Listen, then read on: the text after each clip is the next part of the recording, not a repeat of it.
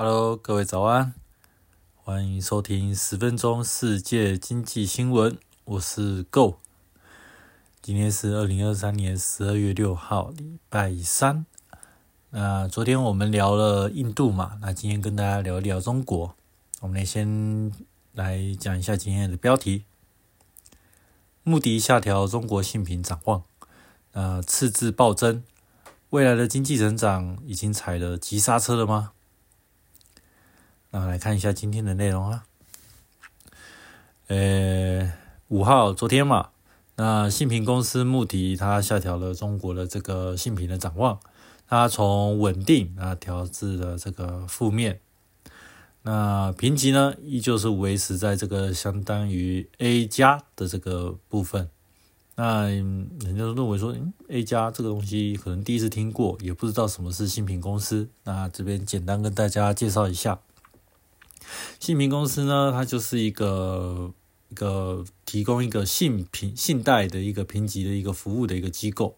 它在评论就是说，这个债务人呢，他是不是有这个偿还本金跟利息的能力？那在未来会不会有这个债务违约的性那个可能性会发生？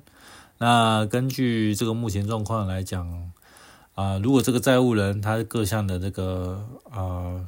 表现十分的良好，那他就给他一个非常优秀，他是一个非常优秀的一个债务人啊，钱都准时还，然后这个部分也没有显著的一个债务违约的危机。那假如说这个这个债务人。另外一边的一个债务人呢，他是一个啊，可能他是连缴利息都快缴不出来了，然后每次都是东拖西拖的，然后然后要给任何的数据，看起来好像也不是不是那么的这个亮眼，甚至到非常的糟糕。那他这个部分的话，可能就会评为说，哎，这个家伙可能信用的话不是很好啊，你要借钱给他的话，可能要注意一下风险啊，风险很高之类的。对他就是提供这样子一个服务。那对象呢？其实他是比较比较偏向不像个人这种的部分，它是像是企业的法人啊，或是银行，甚至是地方政府跟国家。那像企业就有企业债嘛，那银行有银行债，地方政府就有地方债，国家就当然就是国债。那在这里面呢，信评里面它其实有世界的三大这个信评的这个公司，主要分为呃标准普尔。穆迪还有惠誉这三个加起来呢，市占率大概是九十五趴，所以基本上就是大家只要提到这个信平公司，就一定是这三家公司，所以没有错，是非常的有名的。那这一次呢，呃，他把这个评那个信评的一个展望呢，把这个做一个下调，那跟这个信这个展望跟这个评级又有什么样的关系呢？那首先我们先讲评级好了啦。评级就是说，呃，依照我像刚刚讲的那几个判断，这个债债务人这个的这个偿还能力的这个部分的优秀与否，然后给予他一些相关的评级。那评级的话，就会从最高级就是三就是三个 A A A A，然后接下来是 A A 加 A A A A 减，接再来就是 A 加 A，然后再一个 A 减。然后之后是 B，然后 B B 什么什么之类的，那一样嘛，也就是按照这个顺序，首先是三个 B 嘛，然后接下来是两个 B，然后跟一个 B，然后 B 这两个，我在讲什么 B？啊，算了，B 就不讲了，今天今天就聊 A，今天不讲 B。总而言之啊，那中国这个目前的评级呢，就是呃，它是维持在这个 A 加。那从上面数过来就是第五名这个部分的话，其实还算 OK 的。那展望是什么呢？就是说你今天维持在这个嗯这个评级里面，就是你现在这个地位能不能维持到你这个评级呢？他会再给你一个类似一个呃评级之中的再评评级之中的再评级，好像听起来有点复杂。我在想要怎么用这个简单的单念来讲。我们我们读过学校，然后你知道吗？有时候被老被老师处罚，被教官处罚，他们就说：“哎，我今天给你记一个警告哦。”那哎，记警告有点像是这个展望的意思，就是说，呃，你你给我注意一点，如果下次再犯的时候，那很可能就是给你记过了，或是怎样这样。那个记过就等于是降频了。然后在降频以前呢，可能会有一些类似的，类像刚刚讲的所谓的警告的一个动作啦，或者是一个亮红灯的一个那个表现，是说，哎，你现在如果再不改善的话，真的很有可能会继续做一个降息哦，呃，不降频哦的这样子的意义在。然后在展望里面有分三个等级，那最好的当然是正面嘛，然后中间持平的是叫稳定。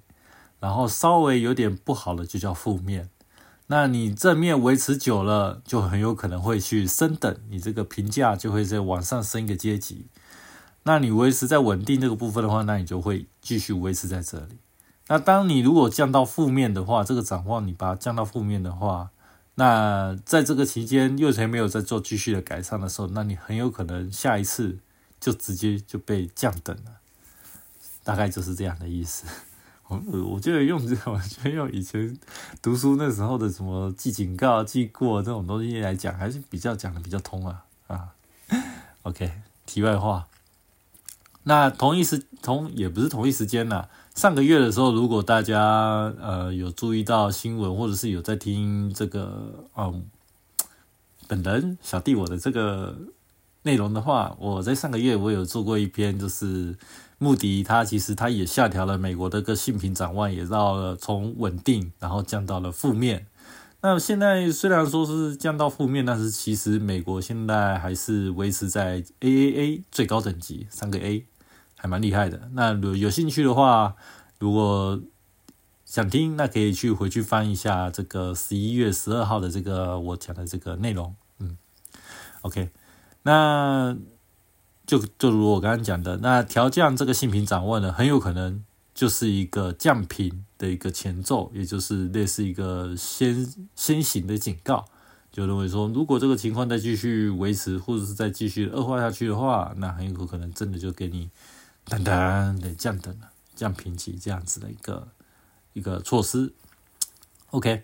那我们就回到了，我们就想问啊，诶，那为什么为什么？突然就给中国降一个这个芯片的展望呢？那它的调降的原因是什么呢？它给出了两个主要的原因。那主要是因为最近呢，我们都知道中国其实就是自从那个清零政策这个开放之后呢，人家以为就是我们大家都以为说，诶，那接下来中国要可能要起飞喽，诶，中国开始要呃所谓的经济要开始。所谓的振作起来，然后从你过去的那个所谓的清零政策那个低迷的时候比起来嘛，没想到一开放之后反而更低迷了，低迷之后再低迷，然后股市当然也就是陆续的不断在创新低嘛。我们可以看到，就是像中国代表的这些呃沪深三百指数嘛。还有香港的这个香港恒生指数都一直都是在创今年的新低嘛？你对对对，最近那个新闻不是有吗？有说吗？台湾的那个台湾的那个指数都已经要超过那个香港指数了嘛？对啊，已经超车了。对，所以是非常夸张哎。以前香以前香港指数最高是给到三万多点的，现在已经掉到是只是一万六差不多了。哇，简直是腰斩一般，很可怕。这种东西买了之后，大概会欲哭无泪啊。OK，那经济成长放缓之外，那再加上那个房地产的这个风险，是一个主要是作为他们就是挑战这次中国的这个性平展望的一个主要的这个缘由。那房地产风险我们大家知道嘛，恒大啊、你碧桂园啊这些大型的地产商，这是些倒闭的危机。那倒闭因为留下来这些所谓的烂账，那。因为欠款嘛，你的所谓上游供应商，还有甚至那些银行都拿不到钱，那怎么办？那有些长一点就直接倒啦，啊，有些如果长一点，如果还 OK 撑得下去的，那顶多就是呃，这个就是计计列成一个亏损嘛。那你激烈把它把它提炼成亏损的时候，那你今年的这个财报数据就一定很难看嘛。那财报难看的话，那你相对的投资人就不买单啦，就大肆的就把你这股票就进行一个呃抛售，大量抛售的一个动作。那再怎么讲，你其实中国大部分的这个怎么讲，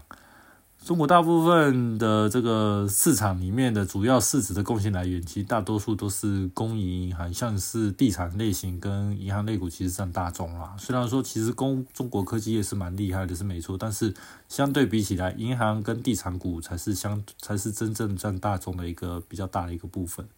那你想嘛，地产跟银行都垮了，中国的这个股市会好到哪里去呢？这这不用讲说，因为你第一银行垮了之后呢，你的这些所谓大型科技股，他们都需要融资嘛，那你的融资对象都已经都已经火烧屁股了，你要去找哪里借钱，对不对？所以你想嘛，这个东西你的融资部部分，社会上融资就变形变成一个比较困难的一个地步。那经济要做没有融资的这个资金的来源，那你要怎么去做一个资这个资本的扩大一个支出？那你资本没有扩大支出的话，你的公司的这个规模就没有办法做一个成长嘛？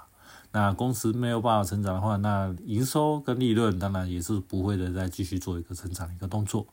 所以这个东西就像你股牌一样嘛，你今天推第一块股牌之后，那接下来就后面就整个就倒一片了。所以。很麻烦啦。那近期之内，中国这个部分的股市还有没有救？我是觉得，嗯，先不要碰，先不要碰比较安全。OK，那现在中国家是就是它就是有出一系列政策嘛，为了要救房啊，为了要救这个股市啊，那它推出了一大堆的这个经济的刺激。那目的他也提到啦，就是说现在目前中中国目前的状况就是说啊，像陷入现在已经有陷入财政困难的一些地方政府。还有国营企业，那现在中国的立场就是已经变成，就是他不得不去帮助，或是啊去援助这些的所谓的这些有困难的这些的，像是政府啦、地啊这地方政府啦，还有一些国营企业等等这些。那具体的措施，我们大概。具体措施我们比较熟知的就是像是他最近不是另外再多发了那个一万亿的那个国债吗？那啊一万亿是那个中国那边的那个用语啦，其实一兆啦。对呀，他们习惯讲一万亿，嗯，我我也稍微有点被影响，一万亿的国债，OK，那那你想嘛，你加发这个国一万亿国债的话，那今年这个二三年度的这个政府的这个赤字。这个支出又变多了嘛？那收入的税收能不能跟赤字跟这个支出这相比，是今年的财政的这个收支很有可能是转为赤字，甚至是 这个赤字加大一个动作。那我们注意到一个相当大一个相当大相当一个重要的一个数据，就是所谓的赤字率。那有这样目前算到，就是说呃赤字率的计算公式，它是说你今年的这个政府的总支出。去减掉你的这个政府的总收入，那如果这个部分是正值的话，那它是就是成为你的政府的赤字嘛。那你把这个政府的赤字去除这个你今年的这个 GDP，那也就是说在你的这个 GDP 的这个占比里面，你的赤字是大概是占里面的多少趴？那今年这个二零二三年这个中国目前的这个已经目前哦，现在已经啊，其实也快年底了啦，差不多了，因为。现在二三年的这个赤字占比占这个 GDP 比啊，它已经到达了百分之三点八。那三点八有什么意思呢？三点八其实非常高哦，因为一般呃以世界标准这个公认的一个标准而言的话，像赤字率，那每一年这种的赤字率，呃三趴是啊是公认的安全线。那超过这个三趴的话，就代表这个财政已经严重的入不敷出了。那你的赤字拉这么高，已经达到这个 GDP 的三趴这个部分的话，呃，对于这个财政纪律的部分，还有政府接下来的这个所谓的国债这个债务的增加大幅增加的一个趋势之下呢，呃，很有可能会发生呃类似像是啊违约的这个可能性就会大增了。那讲当然，你如果违约的可能性大增的话，那也。也难怪说这个目的他会把你这个所谓的这个借这个信贷的这个评评级呢，把它做一个展望的一个下调嘛。那如若或是说，如果现在这个赤字的部分没有办法改善的话，很有可能会到一个降等也说不定。那一降等了之后呢，这就会想嘛，投资人的信心就会大受打击嘛。假如说经过中国现在已经呃 A 加嘛，它现在是第五第五等嘛，降到第六等之后，那其他人就会为了像是一些风险的考量，他就可能会去不得不去呃转向其他的一些嗯稍微比较低风险的一些投资的标的，说不定像嗯。又或者是说，呃，同样如果同样都是高风险的话，那他可能会去选收益率更高的，例如印度。哎，对，我们昨天讲多少印度嘛？印度现在经济跟中国比起来，完全就是个一个对比。那中国现在是在走衰退的路线，印度现在是在经济做一个超增长的一个地步嘛？所以这个部分的话，还真的是，真的是啊。印度啊，这个还蛮厉害的，真的。OK，那最后来讲一下这个穆迪，他现在对于中国这部分的话，他有做一些的一个 G 未来一个 GDP 增速的一个预测。那我们来看一下，他预因为今年今年这个中国他预他预预期今年的这个 GDP 的全部的这个增长是五八嘛，但是有传言是说这个连五八也可能会保不住。那穆迪这边，他给一个二四年到二五的这个部，二四年、二五年的 GDP 哦，它更惨。你今年说五趴保不住，结果呢，二四年、二五年他就直接给你四趴。你二四，你明年的这个 GDP 增速大概就四趴而已。还有到后年二五年也是就四趴。然后呢，接下来从二二零二六年到二零三零年，呃，这这这五年的这段期间呢，平均呢啊的 GDP 的增速大概只有三点八。但是越来越走一个下滑的一个路线，甚至到了三零年后，因为我们都知道，中国现在其实已经开始在进入所谓的老人化了嘛。那在再过几年之后呢，人口的结构在不断的改变之下呢，啊，老年人变多，青壮年口变少。那这个部分的话，原本中国最具有这个吸引力的这个劳动的这个力量呢，那就慢慢的变减缓了。那减缓了之后呢？未来这个所谓的这个生产的这个要素里面的这个所谓的人口这个劳动力的这个成本的这个生产要素呢，就它的优势就不复存在。那将来对于这个经济这个层面上呢，它是一个相当大的一个嗯，算是一个损失啊。那未来有没有办法说靠其他的生产要素把做一个经济的这个？呃，发展把它拉高呢，那就是要靠接下来这个部分要怎么去做啊处理的这个部分那就要看接下来他们会给出什么样的政策，那我们就敬请期待吧。那今年大概就是已经快年底了，那这个就是估计就是这个新低就是一直一直走下去，应该是今年应该是我们就把它放掉吧。虽然我也很想进场抄底，可是真的太危险了。好了，今天的分享就到这边啦，我们下次再见啦，拜拜。